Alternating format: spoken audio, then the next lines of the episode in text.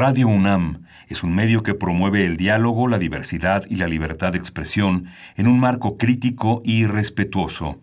Los comentarios expresados a lo largo de su programación reflejan la opinión de quien los emite, mas no de la radiodifusora. Radio UNAM presenta Perfiles. Un espacio abierto al conocimiento y la crítica de los proyectos universitarios que transforman nuestro país. Conduce Hernando Luján.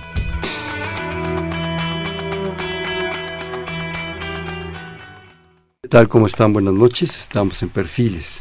Este es un espacio en donde conversar con las mujeres y los hombres que día a día forjan nuestra universidad. En esta ocasión es un programa más de la Coordinación de Humanidades y del Museo de las Constituciones de la UNAM. Para platicar con nosotros están en este, en este momento la maestra Rosalba Mejía Albarrán. Ella es historiadora con especialidad en Historia Política y Diplomática de México en el siglo XIX, investigadora y curadora de exposiciones relacionadas con las ciencias sociales, con experiencia de más de 10 años en el ámbito museístico. Docente con más de 20 años de experiencia a nivel bachillerato y universitario y actualmente subdirectora del Museo de las Constituciones de la UNAM. Rosalba, bienvenida. Muchas gracias por la invitación.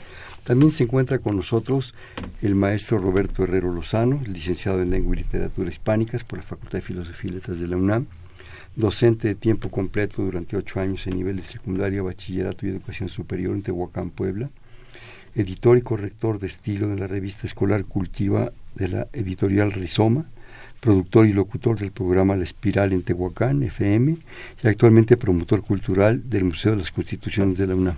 Bienvenido, Roberto. Muchas gracias. Buenas noches. Muchas gracias, buenas noches. Pues eh, venimos para platicar con ustedes eh, porque la universidad, con toda esa, la UNAM, con toda esa posibilidad de propuesta académica, comprometida, eh, laica, propositiva, se permitió dentro del Museo de las Constituciones, que por cierto les, recordamos que valdría la pena conocerlo en sí mismo, al propio museo, que está, que está ubicado en la antigua hemeroteca en el Templo de San Pedro y San Pablo, en... Eh, así es, estamos en la calle del Carmen número 31, esquina San Ildefonso. Ahí atrásito de la catedral, ¿verdad? Atrásito de la catedral, atrásito de San Ildefonso, precisamente. Entonces, este, conocer ese museo es importante pero eh, el propio, el propio eh, grupo de difusión de la Coordinación de Humanidades y del propio museo, que, que están aquí algunos de sus miembros muy connotados con nosotros, plantearon ahora una propuesta, digamos, parcial, una exposición parcial dentro del Museo de las Constituciones, que yo creo que es una propuesta interesante y que ahorita incide mucho en la información. Ahorita ya nos platicarán un poco el contexto, nada más les comento que se llama Tú decides, tu voto es tu derecho.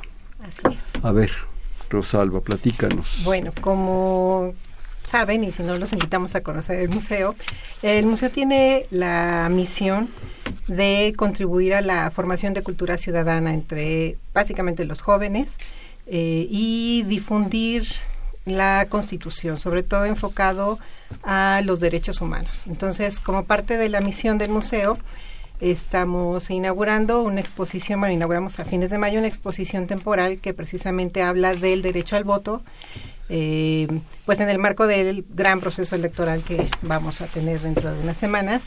Y precisamente hablando de la difusión de la cultura cívica y de la cultura ciudadana y constitucional, decidimos abordar el tema precisamente desde el enfoque del el derecho a el voto y todos los derechos que están relacionados con este ejercicio de sufragio.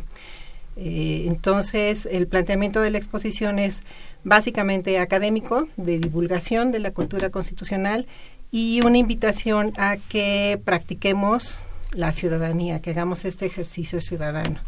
Eh, y esta exposición temporal es uno de los proyectos que tiene el museo precisamente enfocado a eh, difundir eh, el conocimiento de la Constitución y del ejercicio ciudadano, que es la apuesta general del museo. Roberto. Sí, el, el, compromiso que tiene el museo con la ciudadanía es entablar un diálogo, ¿no? Entre algo que a veces parece muy lejano, que son estos conceptos abstractos, que es la ley, y lo que fundamenta nuestra nación, y lo que vivimos todos nosotros cada día dentro de una democracia. Entonces, entender que el derecho al voto es parte de esa democracia que vivimos y proporcionar información para todos aquellos que la necesitan para poder tomar una decisión consciente de qué es lo que quieren, por quién quieren decidir y, por qué razón lo van a hacer, ¿no? No nada más como una obligación meramente ciudadana en donde yo tengo que pararme el domingo temprano y votar y ya no importa con quién, es nada más un día, ¿no? En realidad es mostrar que esa cultura democrática la vivimos todos los días pensando todo el tiempo nuestro voto y las razones de por qué vamos a llevarlo a cabo. Según estoy entendiendo, a ver si estoy en lo correcto, es una propuesta eh, dentro del Museo de las Constituciones, que es un museo para hablarnos de las constituciones de México, que son varias. Es una propuesta de una exposición temporal que prácticamente es en este proceso que estamos viviendo hasta el primero de julio, en la cual no se pretende, pero ni con mucho, con las características propias de la Universidad Nacional Autónoma de México, ni influir en nada, ni influir en nadie, ni ser partidista, ni convencer, ni ofrecer nada a nadie, más que una información seria, académica, propositiva, de la importancia del voto, de la importancia de tomar conciencia de él y de la importancia de la democracia y del largo camino que eso nos ha significado pues ya casi en 200 años y todavía estamos dando, pues de alguna manera, eh, propuestas, ideas y que yo espero que pronto logremos mucho. Así es, esa precisamente es la intención. Eh, nos fundamentamos, nos fundamos en un hecho eh, en un derecho básico que es el derecho a la información también. Entonces, ¿cómo los ciudadanos van a poder ejercer su derecho al voto de forma informada y razonada? Pues haciendo uso de este derecho a la información que las instituciones que organizan los procesos electorales, incluso los mismos partidos políticos, tienen la obligación por ley de presentar al público todas las propuestas de campaña, los programas de gobierno y demás, eh, y es parte de este ejercicio ciudadano, el derecho a la información que permite tomar una decisión razonada. Esa es nuestra propuesta. Y que yo creo que está tipificado en la propia Constitución. Roberto. Sí, el ordenar la información es importante porque la información está, ¿no? Todos podemos entrar a una red en Internet y darnos cuenta de toda la información que hay ahí. Sin embargo, toda esa información, al ser excesiva, puede llevarnos a la desinformación o a una eh, desconcientización, más bien, ¿no? En lugar de concientizar. Y lo que aquí se hace es ordenar la información eh, ofrecerla de manera más, eh, más sencilla al, público y para que puedan pensarla desde un aspecto más estructurado en, en tanto lo que van a llevar a cabo como acción ciudadana. y no y, no estar como no, tenemos la información volando una por acá volando otra por allá y buscándola desde desde un criterio que a veces puede ser erróneo Aquí se busca un poco esa estructura de la información para facilitar la noción de democracia a, los visitantes al museo. Yo creo que es importante eso, conocer. Eh, me permití traer una entrevista realizada al doctor Sergio García Ramírez, que con todo respeto me voy a permitir citarla, está publicada por la propia universidad. Algunos breves párrafos de su opinión, recordemos que él es un, un gran jurista, un gran constitucionalista, experto en muchas serie de posibilidades, y yo creo que vienen al caso, me cayó así como anillo al dedo. Habla de los, el artículo de la Constitución, dice que si no, no mal recuerdo, supone a la democracia como un sistema de vida que por eso no se complace con las matemáticas de los comicios. Mientras no haya suficiencia en los bolsillos, en las mesas, en la salud y en el conocimiento. Es decir, hacemos todo el viaje de la democracia en las elecciones y nos ahorramos el otro viaje más difícil y accidentado, el constante mejoramiento integral del pueblo. Claro es parte de lo que es uno de los mensajes que nosotros queremos transmitir en la exposición. La democracia no es solo esta pequeña acción ciudadana que es ir a votar, sino la democracia es involucrarse y sobre todo después de ejercer el voto a la persona que decidimos nos puede representar de la mejor manera es eh, darle seguimiento, ver si en realidad lo que propuso lo está cumpliendo y si no hay muchos mecanismos que podríamos utilizar para eh, fiscalizar. No solo las instituciones de gobierno fiscalizan, uno mismo como ciudadano tiene muchos canales y se puede hacer un seguimiento de eso. No, ya no es como antes. Ahora creo que en realidad los representantes sí pueden temerle a una denuncia en alguna red social y sí puede llegar a tener impacto. Entonces, la democracia no se acaba, no es solo votar, no, sino es darle seguimiento y estar conscientes e involucrarse en la.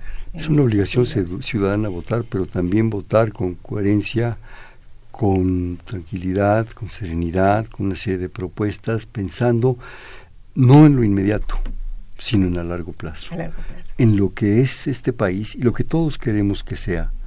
Queremos que este país sea algo importante y que nos implica no solo un proceso de seis años, tenemos que seguir luchando por seis, por quince, por veinte, por cincuenta, por lo que sea, porque yo creo que hay muchos pendientes todavía y tenemos que tomar conciencia y algo muy importante, pienso yo, y estoy emitiendo opiniones muy personales, la necesidad de establecer y de formar cultura ciudadana, cultura constitucional, porque esa, ese, ese pequeño gran libro, como lo quieran ver ustedes, nos rige y nos da un orden, pero también una cultura democrática.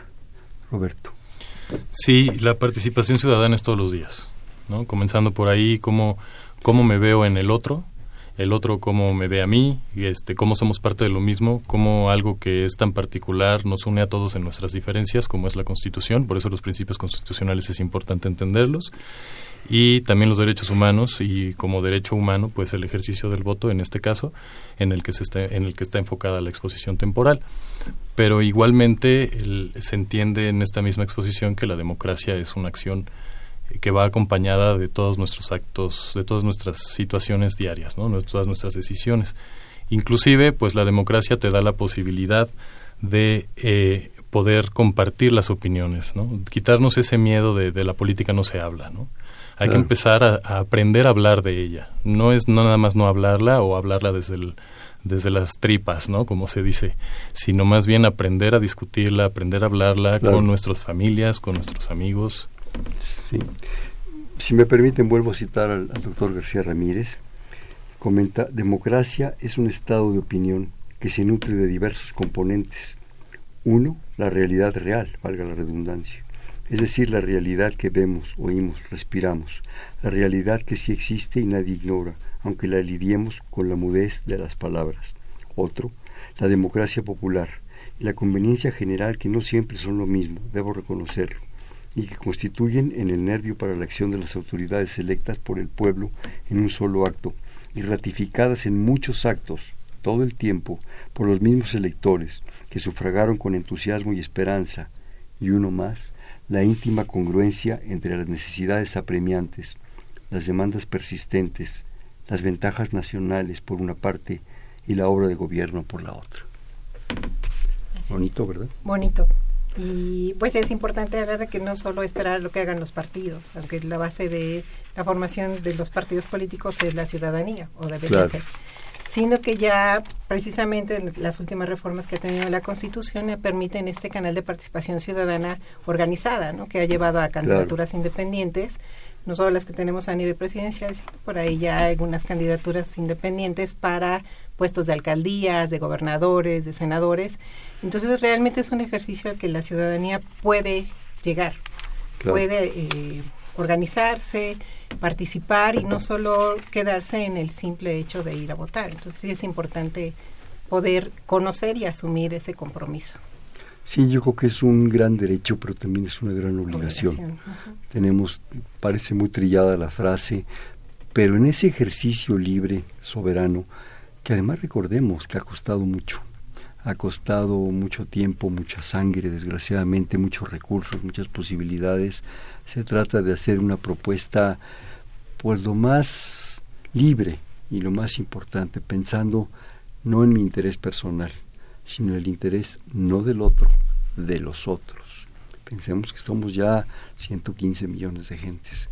Y tanto derecho tenemos los que estamos aquí hablando como los que están en la Chontalpa o en la Mixteca o en la Tarahumara todos, todos tenemos los derechos.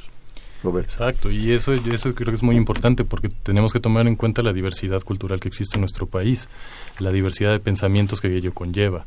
No somos un país eh, eh, eh, tan tan igual en cultura, ¿no? Sino que hablamos 69 lenguas, este, además del español, tenemos otras maneras de pensar si vives, si trabajas el campo, si trabajas en la ciudad, si vives en provincia y todas estas eh, diferencias acaban siendo eh, algo común en la ley, el, fundamento de nuestra ley. La diferencia está la ley está fundamentada en nuestras diferencias y creo que es muy importante entender que esas diferencias se unen junto con las personas y las instituciones, ¿no? No estamos separados de las instituciones políticas, no estamos separados de las, incluso de las empresas, ¿no? Todos formamos parte de un ecosistema sistemático, valga la redundancia, sistémico, y este, y eso es muy importante también conocerlo, porque mi acción ciudadana va a redituar o va a perjudicar en los otros, ¿no? En, el, bienestar común de los otros. Si me permite nuevamente, el maestro García Ramírez, todavía deberíamos entender todos, todos, en un enorme esfuerzo de tolerancia y amistad republicana, que tienen el mismo valor moral, la coincidencia que la discrepancia, ambas razonadas, y quien difiere de buena fe, no se constituye por ese mismo hecho en un adversario, mucho menos en un enemigo. Si aceptamos el pluralismo, debemos admitir sus consecuencias, sacar de ellas las mejores ventajas para el conjunto, o se hace un país. Claro, es importante el diálogo y argumentar. Uno puede solo pelearse por discutir algún tema político en una mesa familiar, pero lo importante es argumentar y discutir con información y llegar a eso, conciliar o respetar las diferencias. Y yo creo, Rosalba, si me permite, ya ni siquiera pelearnos en las mesas familiares. Ya, ya, ya, ya no nos peleemos ni por el pan ni por la tortilla, por favor. Ya tenemos 200 años de lucha, de sueños, de posibilidades. Pensemos en nosotros mismos, tenemos el derecho, pero pensemos en los otros. Claro. ¿Qué le conviene a la gente? Nosotros a lo mejor somos privilegiados, pero ¿cuánta gente hay que ya quisiera tener la centésima parte? ¿sí? Pensemos que, que, que esto es un todo, ¿no? Y no intereses pequeños poderes, pequeñas propuestas. No, esto es un país. Así es. Roberto. Sí, es un país y todos somos participantes de él. ¿no? Y eh, la ciudadanía a veces sí la obtenemos hasta los 18, pero a los 16 ya podemos empezar con inquietudes y tenemos el derecho a enterarnos de ciertas cosas, ¿no? de información, no de ciertas cosas, más bien tenemos derecho a, tener la información para que posteriormente vayamos formando un criterio mayor. Ahorita es muy importante que, que los jóvenes vayan eh, teniendo clara esta idea de, la ciudadanía y de la participación democrática, porque si bien algunos van a ser primeros votantes, algunos todavía no alcancen a votar, no va a ser la primera vez que lo van a hacer. Van a votar de nuevo en seis años, y en tres, y otra vez en tres, y en doce, y en nueve, ¿no? Y entonces va a ser una acción que van a llevar a cabo durante lo largo de su vida. Si lo haces mejor informado desde un principio, siempre vas a querer estar mejor informado para las siguientes veces, ¿no? Y eso es muy importante. Yo creo que también es importante aclarar que de repente en este mundo actual que vivimos hay muchas influencias. Muchas influencias, estamos bombardeados de información literalmente, y más en situaciones como estas, ¿no? En las cuales eh, pues están en juego muchas cosas, seamos sinceros. Lo decíamos hace un momento, el futuro de un país, no de una persona, de una comunidad, que son muy importantes. Eso conforman un ente más grande que es un país. Entonces, aprendamos a discernir ¿sí?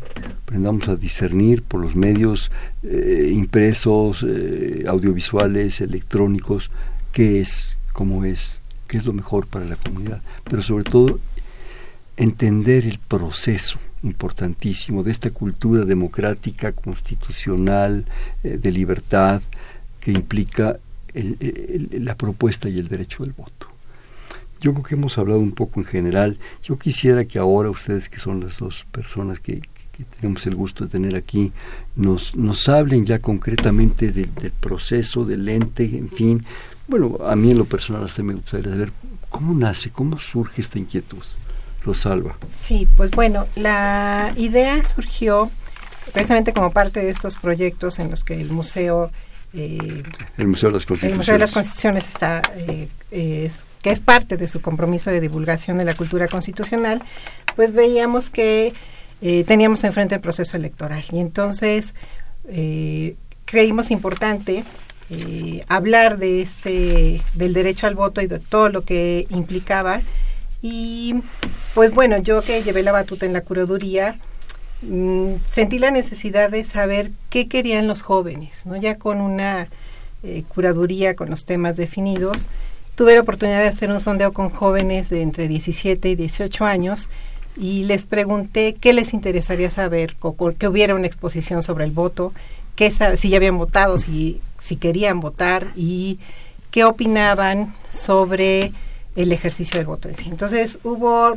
respuestas muy interesantes, la mayoría con interés en conocer, pero conocer desde el simple hecho de, de dónde surgían los candidatos. Había jóvenes que decían que no sabían de dónde habían salido los candidatos, otros que decían que no sabían cómo era el proceso electoral, que tenían que elegir, eh, algunos que estaban desencantados, decían que no iban a votar, pero lo que pude observar después de analizar todas estas respuestas del sondeo fue que en realidad los jóvenes no tienen una formación que antes era cívica y no conocen el proceso de elecciones, no se enfrentan a una primera elección y en realidad eh, para mí fue me conmovió el ver que no tenían ni idea de, qué iban a votar, ¿no? Cuando este proceso electoral es de los más grandes en cantidad de candidatos de puestos que se van a escoger y complejo. Entonces, eso me dio oportunidad de ajustar los temas de la exposición y decir, bueno, empezamos desde lo básico en términos de cultura política y ciudadana. ¿Cómo está organizado el país? ¿Cuál es su forma de gobierno? que hablamos de una república representativa que implica precisamente la representación de sus ciudadanos a través del proceso de elecciones.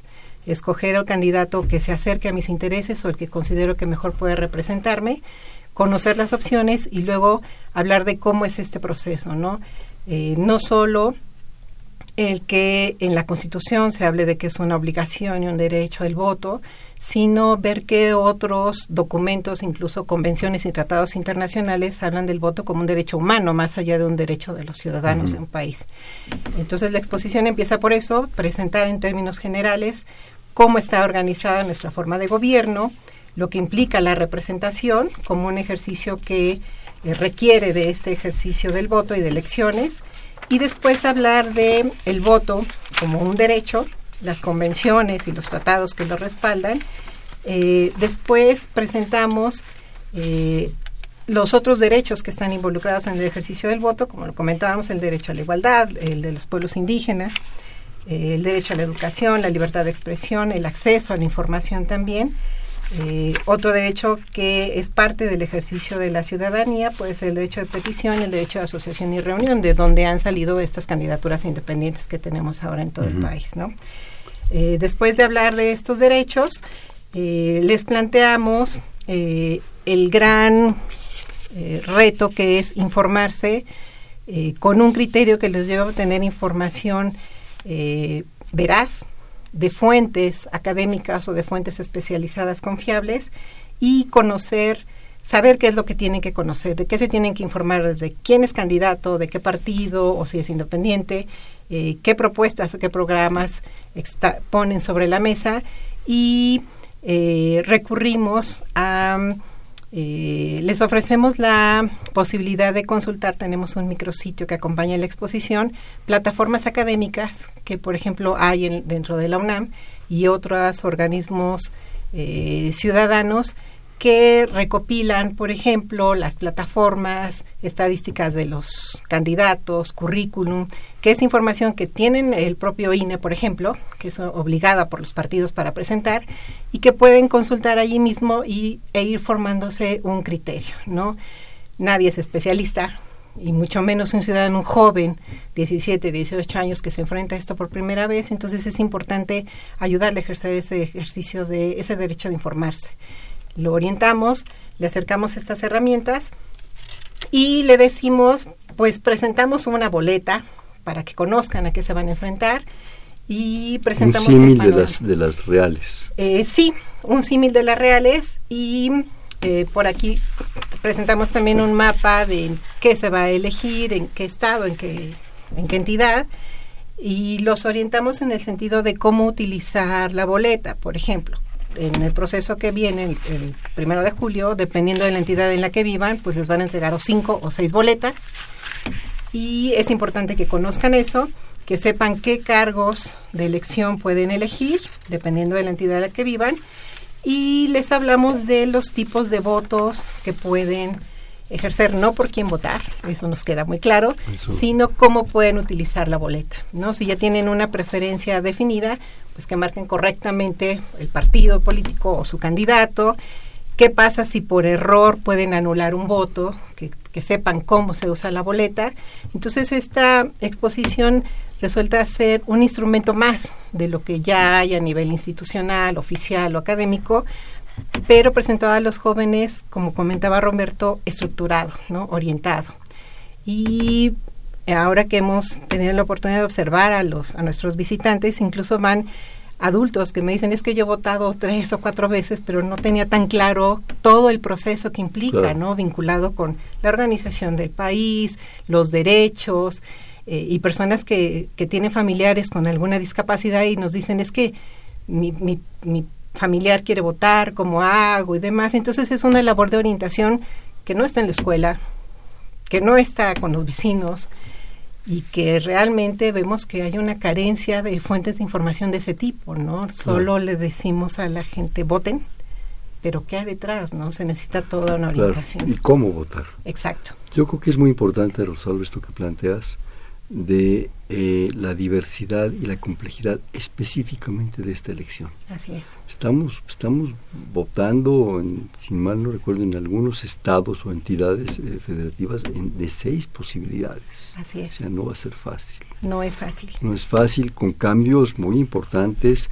eh, desde los candidatos independientes o el candidato independiente que, que está en este momento, que sea, no importa, hasta, por ejemplo, situaciones que estábamos tan, tan acostumbrados a que se votaba por delegados en las, las entidades de, de, la Ciudad de México, que antes era Distrito Federal, y ahora son alcaldías. Eh, en fin, ha habido, un, aún para los que medio ya somos gatos viejos en el proceso, ha habido cambios que tenemos que estar enterados y informados porque si no, no va a ser muy fácil. Así es, eso es importante. El caso de las elecciones de la Ciudad de México son muy importantes y es una coyuntura interesante porque eh, entra en vigor la Constitución este año. En cuanto a procesos electorales, ya con estas elecciones aplica lo que considera la Constitución. Y en efecto, pensando en la Ciudad de México, simplemente en 97 fue la primera vez que hicieron elecciones, ¿no? Para los chicos muy jóvenes, pues no se pueden imaginar que hace pues, cuando son 40 años, ¿no? Apenas se pueden elegir a una ciudad que es de las, la más poblada, ¿no? Y con mayor número de habitantes jóvenes. Entonces, es importante hacerles ver esos procesos y que conozcan cuántos cargos de elección van a, tienen posibilidad de, de votar.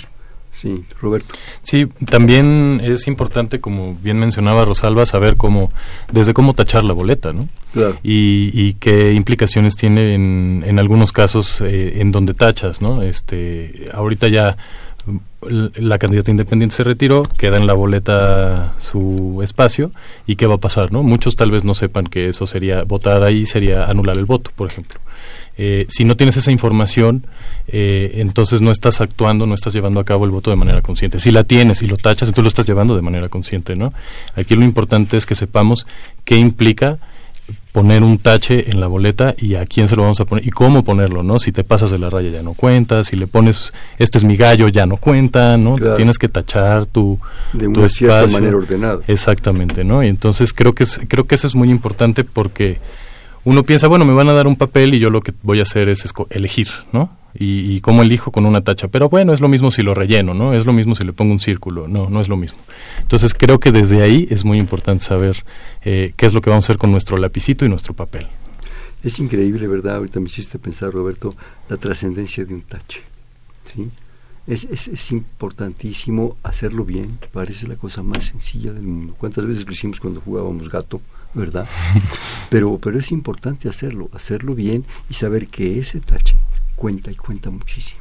Si dicen, no es uno, no, es uno más n, ¿verdad? Entonces la posibilidad es, realmente puede ser impactante. ¿Me permiten hacer un corte, por favor? Estamos en Perfiles, un espacio en donde conversar con las mujeres y los hombres que día a día forjan nuestra universidad.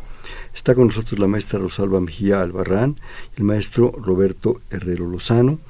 Ambos eh, miembros del Museo de las Constituciones, dependiente de la Coordinación de Humanidades, hablándonos pues de esta exposición que yo creo que es, muy importante, está ubicada allí en, en, el, en el espacio de la vieja hemeroteca, el, templo de San Pedro y San Pablo. Ahorita nos das las direcciones y las cosas electrónicas específicas, por favor. Y recordarles que estamos en el 55 36 89 89. Le repito, 55 36 89 89. Un segundo. Buenas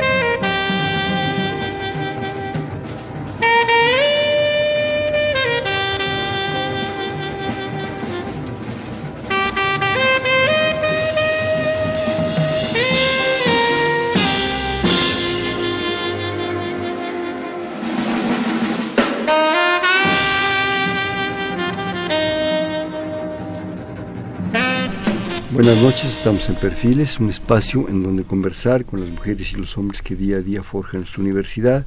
Les comentamos que estamos en 55 36 89 89. Cualquier pregunta, cualquier duda sobre esta exposición de Tú decides, tu voto es tu derecho, ubicado en el antiguo templo de San Pedro y San Pablo.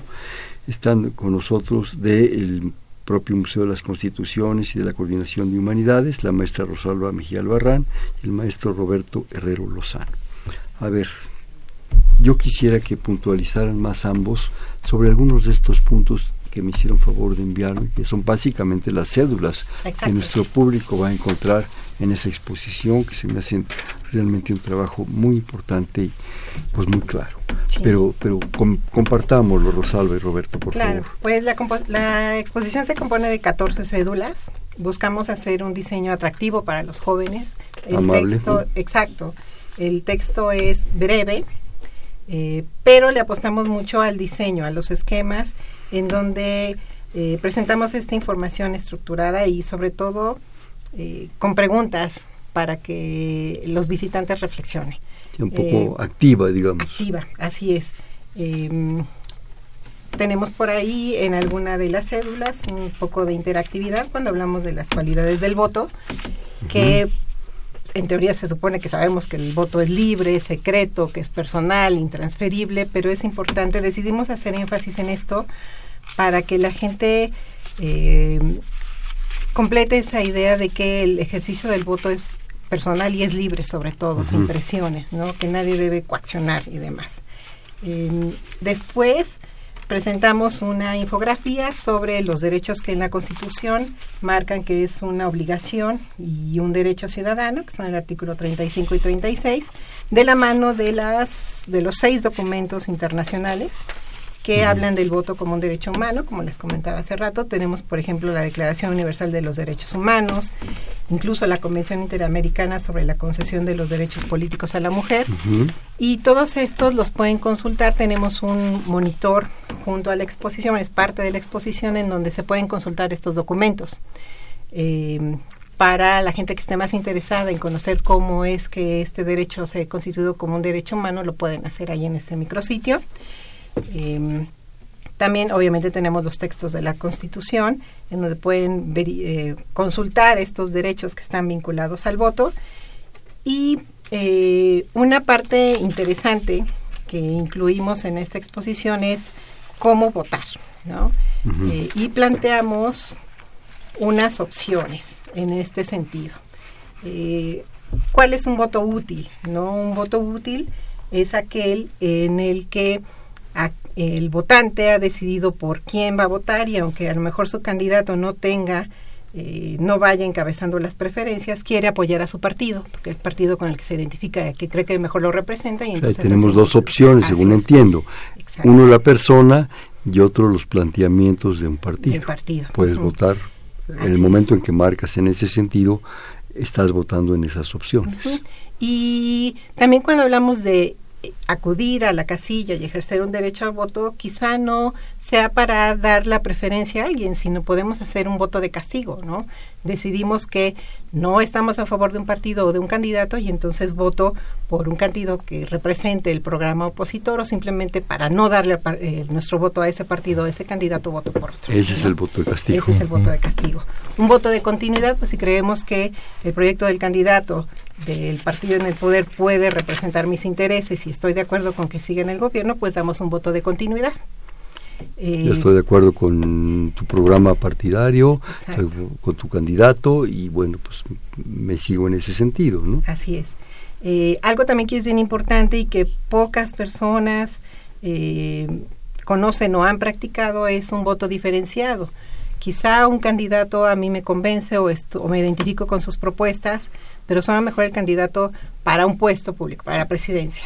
Pero si los candidatos de ese partido no me convencen o no estoy de acuerdo en votar por ellos eh, para senadores o para una senaduría o para una diputación, puedo hacer un voto diferenciado. Voto por el candidato a la presidencia por un partido o una coalición, pero mi voto para los representantes en el Congreso de la Unión van a ser para otros o para los candidatos que yo conozco o que su trayectoria me parece interesante. Entonces ese voto diferenciado se puede hacer, no un voto de bloque, ¿no? Que voto todo por la misma coalición o todo por el mismo partido. Entonces eso también es posible y es interesante que la gente haga uso de su, de su voto de esta manera, ¿no? con un voto diferenciado. Y el voto nulo, pues el voto nulo puede ser intencional, accidental, y que ahí es donde queremos decir, oye, si votas así, cuidado, ¿no? Ten cuidado en qué marcas, qué marcas al mismo tiempo, porque puedes anular tu voto sin querer. Claro. Y habrá que, hay dos hay dos posibilidades, la intencional y la no intencional. Sí, que la intencional pues es un voto de desencanto, de, de desenfado, de, de, hartazgo, que dicen voy a votar, no quiero dejar mi boleta en blanco, pero voy a anular mi voto, ¿no? Que también es un puede ser una muestra de precisamente de descontento, pero que en términos de ejercicio democrático pues no es muy útil, ¿no? Porque es un voto que se pierde. Entonces, estamos hablando de que tenemos en la lista nominal más de 80 millones de inscritos, pues es importante la participación porque a fin de cuentas, pues los votos emitidos son los que van a legitimar a los representantes que lleguen a cualquier puesto de, elección popular. Entonces, sí es importante convocar a la ciudadanía con esta información de cómo hacer, ¿no? Eh, y eh, finalmente presentamos también un esquema en el que hablamos de los niveles de gobierno, en qué niveles de gobierno se van a eh, elegir estos candidatos de representación. Tenemos el gobierno federal, que como sabemos vamos a votar por presidente de la República y elecciones de diputados y senadores. Eh, también en el siguiente nivel de gobierno, que es a nivel local, los gobiernos estatales se van a escoger en ocho estados, se va a elegir gobernador y en el caso de la Ciudad de México que elegimos jefe de gobierno. Y también va a haber elecciones municipales, ¿no? Se va a escoger presidente municipal y por eso se habla de una elección de las más complejas. Se está hablando de más de 3.000 cargos públicos. Eh, y sí es importante que la gente conozca que no solo la elección es la de presidente, sino vamos a tener cinco o seis boletas en nuestras manos. Y es importante ver qué candidatos podemos escoger. ¿no? Claro. Eh, planteas una situación interesante 115, 118 millones, por ahí andamos, no, no, no tengo la cifra exacta, 80 millones tienen la posibilidad de votar. Eh, nos han planteado ustedes en esta, en esta cuestión de tipo de información, de divulgación, las diferentes formas del voto, el diferenciado, el nulo, en fin, todo esto. Pero yo me atrevería, si ustedes me lo permiten, y nuestro público también, a comentar algo. Yo creo que es muy importante, es absolutamente trascendente votar. Empecemos por ahí. Votar es, es fundamental, o sea, no quedar en mi casa a ver fútbol, por favor. Digo, no sé si haya partido, no, no me interesa. O, pues estar ahí un rato, ¿verdad? y con el perrito, no. Es importante votar. Cada voto es muy importante, es muy trascendente, sí, y están en juego muchas cosas. Esos 80 millones de gentes que yo esperaría que todos votaran conscientemente, libremente, informadamente, ¿verdad? Con este proyecto que se me hace muy padre, con otras posibilidades muy serias, van a decidir el futuro de otros 45, 50 millones de gentes. Y esa es una responsabilidad. Mi voto o el de ustedes o el de quien sea va a influir en el resultado de alguien que no tengo el gusto de conocer, a lo mejor en Baja California Norte, ¿verdad? O en la península de Yucatán. Entonces, antes que nada, votar. Creo que a final de cuentas es, eso es lo que pasa con la democracia, ¿no? La repercusión que existe de mis decisiones con respecto a los otros, la comunidad con la que comparto mis intereses, mis, mis carencias y demás. Y todo esto, eh, creo que yo voy a hacer énfasis un poco en el voto diferenciado. Creo que eh, normalmente tenemos mucha información sobre los que tienen las lámparas sobre ellos, ¿no? Los, las luces sobre ellos, que en este caso pues van a ser las elecciones federales. Pero también en nuestras pequeñas comunidades tenemos una gran responsabilidad. Eh, y creo que es muy importante sí conocer eh, muy precisa la información sobre los candidatos de, senadores de distrito, igual de diputados, presidentes municipales. Muchas veces pensamos que con que cambie el ejecutivo eh, o le demos continuidad al ejecutivo va a cambiar, ¿no? En realidad creo que es muy potente la diferencia de opiniones en un Congreso y que un ejecutivo no tenga el poder absoluto, pues al final de cuentas es parte de la República, ¿no? Y la democracia, fundamenta los pensamientos republicanos. Entonces, este, creo que es muy importante que la gente se informe sobre lo que está pasando en sus comunidades también. No solamente quién va a ser el ejecutivo, sino quién lo va a representar en su comunidad con respecto a la generación de leyes o con respecto a la eh, repartición de recursos, eh, qué, hace, qué hace un diputado, qué hace un senador. Creo que también es muy importante que conozcan cuáles son las funciones de los cargos públicos. Claro. Yo creo que hemos estado un poco, pues yo me atrevería a decir, bombardeados por una cantidad de planteamientos en la televisión, en la radio, en fin, en, impresos. Eh, vaya, va uno, llega uno a su casa y se encuentra en el buzón folletitos de uno y de otro es importante antes que nada no destruir nada, leerlos todos, tomar conciencia, discutirlos, como ustedes decían, de una forma, como dice el doctor García Ramírez, republicana, sí, con serenidad, nada visceral, como tú comentabas, Roberto, nada desde las tripas, ¿verdad? Como decías, eh, serenamente informarnos de las propuestas. Yo te pediría ahorita, Rosalba, darnos la, página de de este proyecto y de otros que, están también en la UNAM. Y si es posible, de los propios candidatos, si han subido, si tienen un momento de nuestra preferencia o de todos, de preferencia mejor, este conocer toda esa información. Yo creo que es muy importante. Y sentarse y serenarse y decir, a ver, tú lo planteaste muy, muy ricamente, muy popularmente, pero es lo más sabroso, no de las tripas. Pensemos la propuesta, pensemos la consecuencia, pensemos todo. Por favor, discutámoslo en los grupos correctos de gente, este, sin acaloramientos, tranquilamente, porque hay muchas cosas en juego. Quisiera, Rosalba, que nos dieras las informaciones. Bueno, perdón, si me permiten, primero aquí tenemos dos, dos eh, participaciones. Eh, Josefina Cruz, muchísimas gracias, como siempre.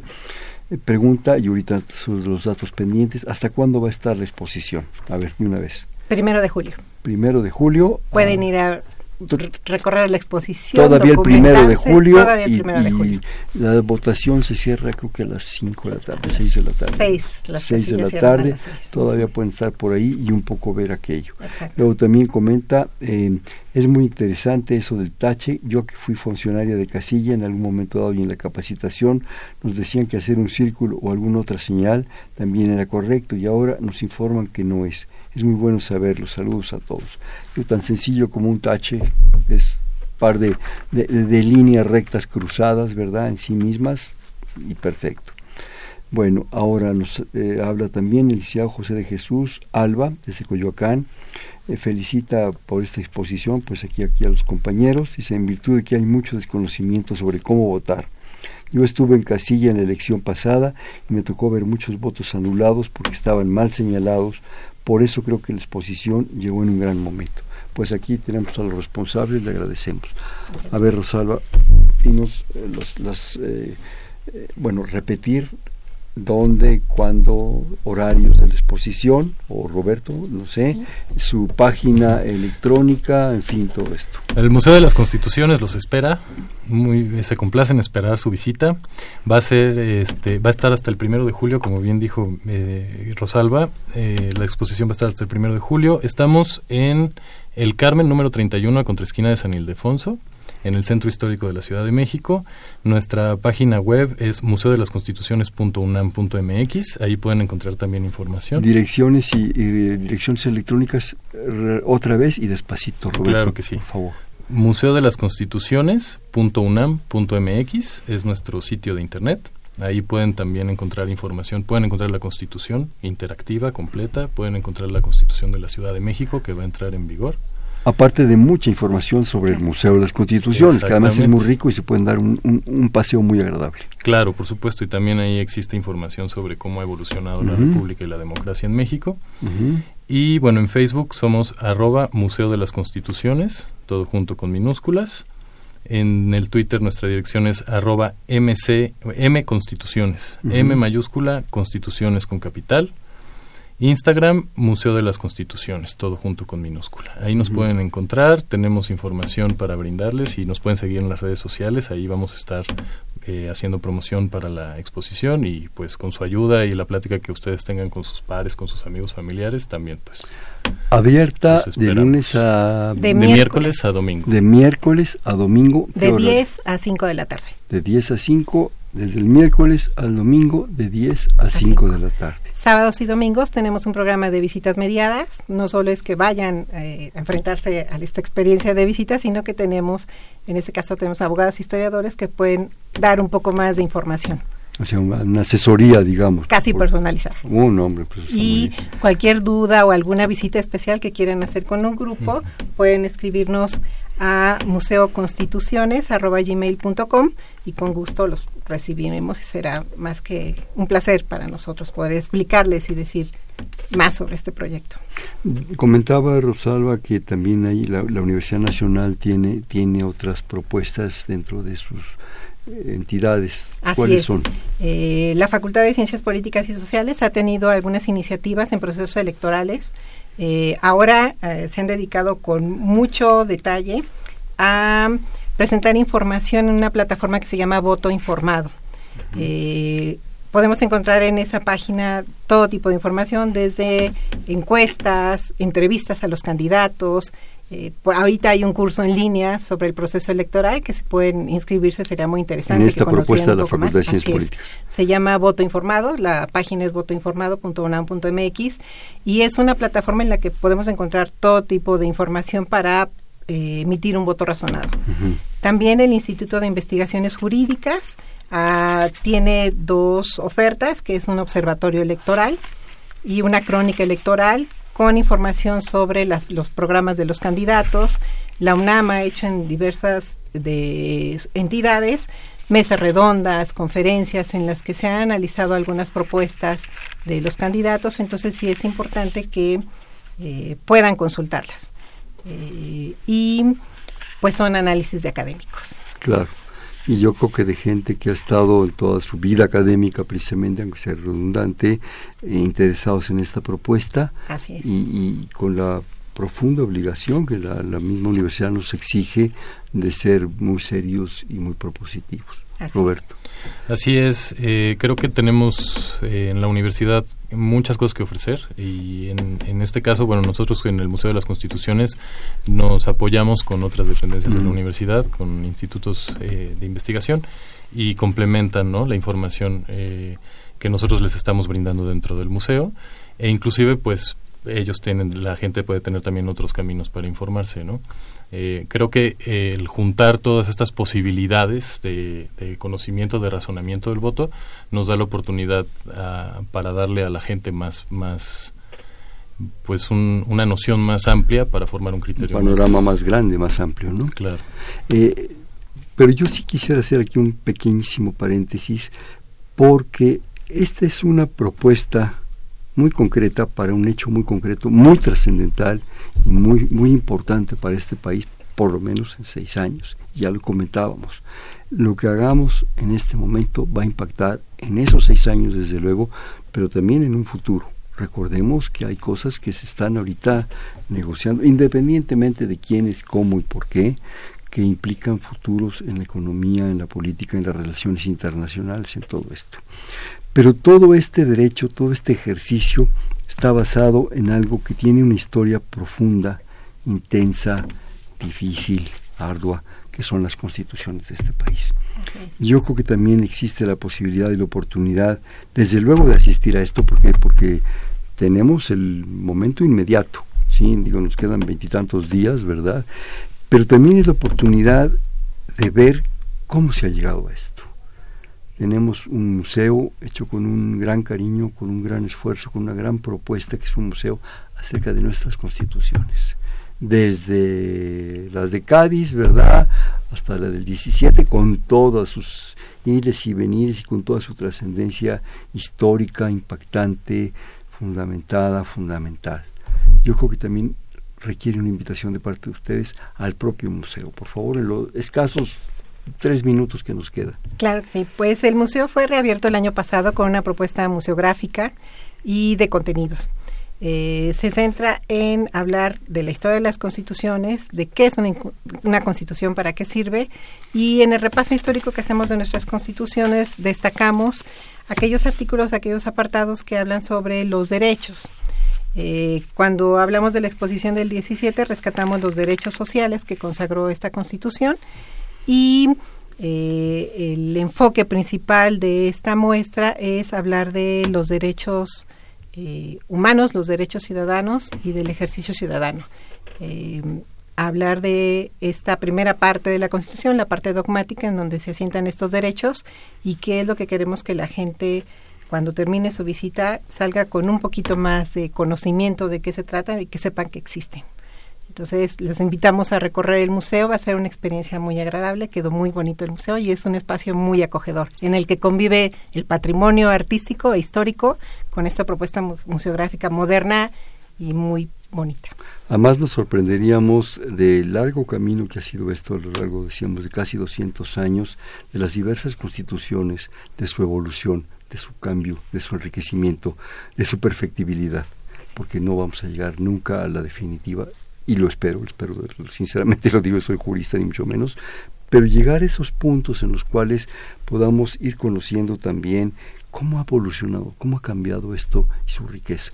Roberto. Yo creo que esa es parte de la belleza de, de, la Constitución. Nunca está terminada. Es la versión final final, ¿no? Versión final final 1, versión final final 2. Eh, así vamos. ¿Por qué? Porque las necesidades históricas van, van cambiando, ¿no? Con respecto a la sociedad. Entonces, por ejemplo, el mismo, el, mismo derecho a la información, eh, qué implicaciones tenía hace 10, 12 años y qué implicaciones tiene ahora con las redes sociales, con las páginas de Internet. Los cambios que hay que hacer también. No, los cambios en la red informática y cómo, cómo nos afectan a nosotros al ejercer nuestro derecho a la información.